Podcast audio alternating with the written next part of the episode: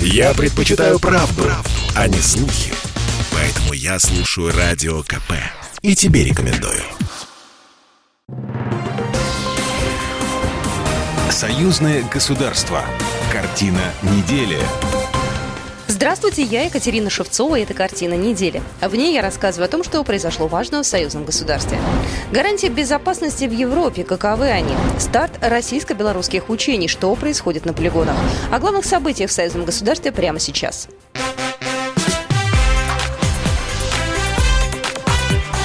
Главное за неделю. Владимир Путин встретился на этой неделе с французским коллегой Эммануэлем Макроном, а, который лично прилетел в Москву на переговоры, которые длились почти 6 часов и закончились поздно ночью. После лидеры провели совместную пресс-конференцию. Основной вопрос – гарантии безопасности в Европе. У Москвы и Запада слишком разное представление о том, как ее обеспечить. Мы категорически против расширения НАТО за счет новых членов на Востоке, потому что это а. представляет для нас общую угрозу дальнейшее распространение НАТО к нашим границам. Не мы же двигаемся к НАТО, а НАТО двигается к нам. Поэтому говорить о том, что Россия ведет себя агрессивно, по меньшей мере не соответствует здравой логике. Мы что ли пришли на границу куда-то? К нам же подошла инфраструктура НАТО. Мы видим, что у вас очень сильная позиция, которая не всегда совпадает с европейской и западной позицией. Это нужно подчеркнуть. У нас разные взгляды, нужно это понимать и принимать. Мы это подробно рассмотрели. Я верю в Европу и в единство Европы. Это фундаментально. Однако мы также учли. Вы выразили, что в последние 30 лет были нанесены травмы и необходимо построить новые механизмы, которые бы обеспечили стабильность стабильность в регионе. Однако эти новые положения нельзя строить, не пересмотрев договоры последних 30 лет и не пересмотрев фундаментальные принципы или ограничивая фундаментальные европейские права, которые сейчас не затрагиваются в тех разногласиях, о которых мы говорим. Я думаю, что это фундаментально. Немало внимания лидеры уделили Украине. Исправить ситуацию там поможет выполнение минских договоренностей по мирному урегулированию конфликта в Донбассе. Но Киев старательно этого избегает. С момента их заключения прошло уже почти 7 лет. Из Москвы Эммануэль Макрон направился в Киев, чтобы обсудить вопрос безопасности в Европе с президентом Украины. Французский лидер рассказал, что обеспокоен проектом новой конституции Беларуси и словами Александра Лукашенко о возможности размещения ядерного оружия в республике. Я сказал президенту Путину, что меня беспокоит проект Конституции Беларуси, где предлагается убрать два фундаментальных положения 1994 года. И также призыв Александра Лукашенко в декабре по поводу ядерного оружия. Хочу сказать, что президент Путин меня успокоил в этом отношении. Беларусь готовится к референдуму по Конституции. Александр Лукашенко заявил, нужно быть готовым к информационным вбросам и фейкам. На заседании Совета Безопасности президент дал соответствующие указания. Обновленная Конституция обеспечит развитие Беларуси в условиях новых вызовов и угроз. Александр Лукашенко уверен, на референдуме народ сделает обдуманный и правильный выбор. Но Западу он уже заочно не нравится не станет исключением предстоящая кампания. Более того, давление на Беларусь по самым различным направлениям не прекращается и не прекратится.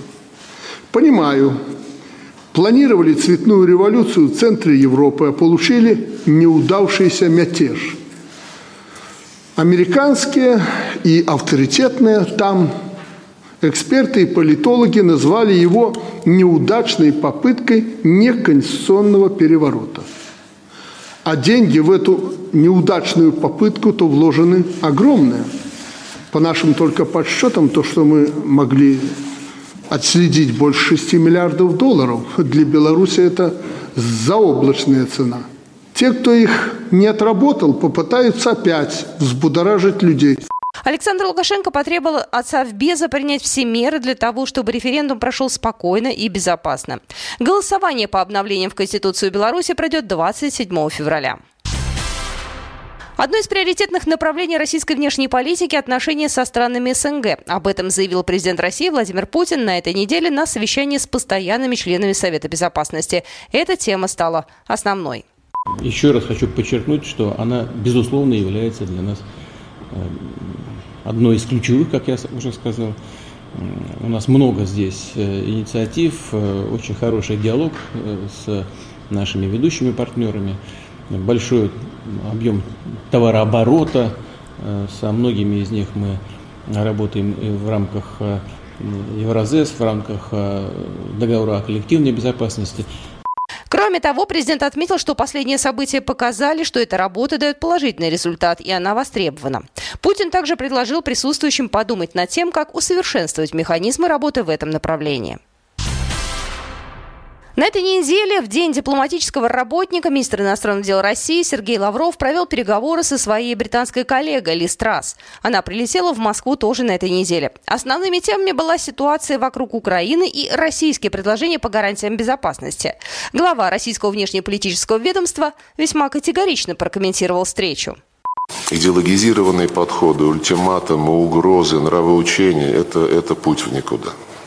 К сожалению, многие наши западные коллеги сейчас увлеклись именно такой формой э, своей э, публичной деятельности. Дипломатия это назвать не могу. Обсуждали также российско-белорусские учения «Союзная решимость-2022». Рассказали мы и о наших отношениях с Республикой Беларусь, в том числе о подготовке и проведении тех учений, которые вот в эти дни буквально стартуют и которые вызывают озабоченность в Лондоне и на Западе, а как и, собственно говоря, положение размещения российских войск на нашей собственной территории вызывает непонятную тревогу и весьма острые эмоции у наших британских коллег и у других западных представителей. Российско-белорусские учения стартовали 10 февраля. Ранее пресс-секретарь администрации США Джен Псаки заявил, что эти маневры – не что иное, как действия, направленные на эскалацию, а не на деэскалацию ситуации вокруг Украины. В Беларуси стартовали совместные белорусско-российские учения «Союзная решимость-2022». На первом их этапе на боевое дежурство по охране границы союзного государства заступила авиация и ПВО. Личный состав отработает охрану воздушного пространства, совместное пилотирование и выполнение различных боевых задач. На полигоне Брестки военнослужащие десантно-штурмовой бригады отработали элементы беспарашютного десантирования из вертолетов Ми-8 МТВ-5. Беспарашютное десантирование с Ми-8 на высоте 20 метров, не приспособленное к местности. Э, десантирование было э, без страховки, э, по канату. Сразу на пяти общевойсковых полигонах продолжаются совместные тренировки подразделений Российского Восточного военного округа и Вооруженных сил Беларуси. Контрольные занятия по огневой подготовке проходят у артиллеристов, мотострелковых соединений, войск радиационной, химической и биологической защиты. Учения продлятся до 20 февраля. Чрезвычайный полномочный посол России в Беларуси Борис Грызлов в интервью в качестве главы российской дипмиссии телеканалу «Россия-24» на этой неделе заявил, что для укрепления границ Россия поставит Беларуси то вооружение, которое считает возможным. Я знаю, что во время встречи министра обороны Сергея Шойгу и президента Беларуси Александра Лукашенко обсуждался вопрос о поставках вооружения. И мы говорили о современном вооружении. Это тоже не должно вызывать у Запада какую-то неожиданную реакцию. Ничего экстраординарного в этом нет нет. Мы поставим то вооружение, которое считаем возможным. Это общепринятая практика для укрепления нашей союзной группировки и нашей западной границы, отметил Борис Грызлов. Посол напомнил о растущем количестве войск НАТО на границе союзного государства. И это уже не единицы, не сотни, а уже тысячи. И, безусловно, мы обязаны думать о том, чтобы обеспечить безопасность своих западных границ. Я имею в виду в целом нашего союзного государства и Беларуси, сказал он. В союзном государстве совершенствуют технологии и методы работы государственных служб по борьбе с распространением инфекции. С 21 февраля в России электронный сертификат о вакцинации против коронавируса можно будет получить по результатам теста на наличие антител. Причем их уровень учитывать не собираются. Главное – наличие. Об этом сообщили в Минздраве России. Документы выдадут, если результат анализа отразится на едином портале госуслуг. Заявление на получение QR-кода можно оформить на этом же сайте. Действовать оно будет 6 месяцев получить его повторно не получится. Нововведение в Беларуси. Там с 15 февраля вводят новый формат сертификата о вакцинации. В нем будет QR-код для мобильного приложения «Путешествуй без COVID-19». Его задача – обеспечить свободное и безопасное перемещение граждан между странами в условиях пандемии. Также появится единая автоматизированная информационная система учета вакцинированных против коронавируса. Внесение сведений туда тоже будет обязательным, а формирование сертификата по желанию. Документы предыдущего образца будут действительно до даты, которая на них указана. В Москве прошла крупнейшая международная выставка продуктов питания и напитков в России и Восточной Европе «Продэкспо 2022». 660 участников из 73 стран, посетителей из 115 стран. Кажется, в условиях пандемии это просто невозможные цифры, но нынешняя Продэкспо уже 29-я по счету. Ее организаторы, участники и визитеры еще помнят доковидные времена и досанкционные отношения с зарубежными партнерами. Выставка объединяет производителей дистрибьюторов нескольких направлений. От базовых продуктов питания и напитков на каждый день до изысканных деликатесов, а также органическое спортивное питание для здорового образа жизни, халяль, кашер и экзотические продукты. Республика Беларусь на выставке представлена широко 67 компаниями. Среди них заводы, холдинги, предприятия разных форм и размеров. Мясная и молочная продукция демонстрируется здесь, кажется, в исчерпывающем ассортименте. Особенной популярностью на выставке выставке пользуются стенды с белорусским мороженым и кондитерской продукцией. Начальник пиар-сектора фабрики «Коммунарка» Карина Уриш. С Россией мы э, очень давно и плотно сотрудничаем. Поставляем э, шоколад, трюфельный элит, это наш бестселлер на российский рынок. Также продукцию под э, товарным знаком «Беловежская пуща». Работаем через наш торговый дом в Москве, который находится, и, а он уже дальше распределяет по всем регионам России. Вот такие события происходили в жизни союзного государства на этой неделе. С вами была Екатерина Шевцова. Программа произведена по заказу телерадиовещательной организации союзного государства. Картина недели.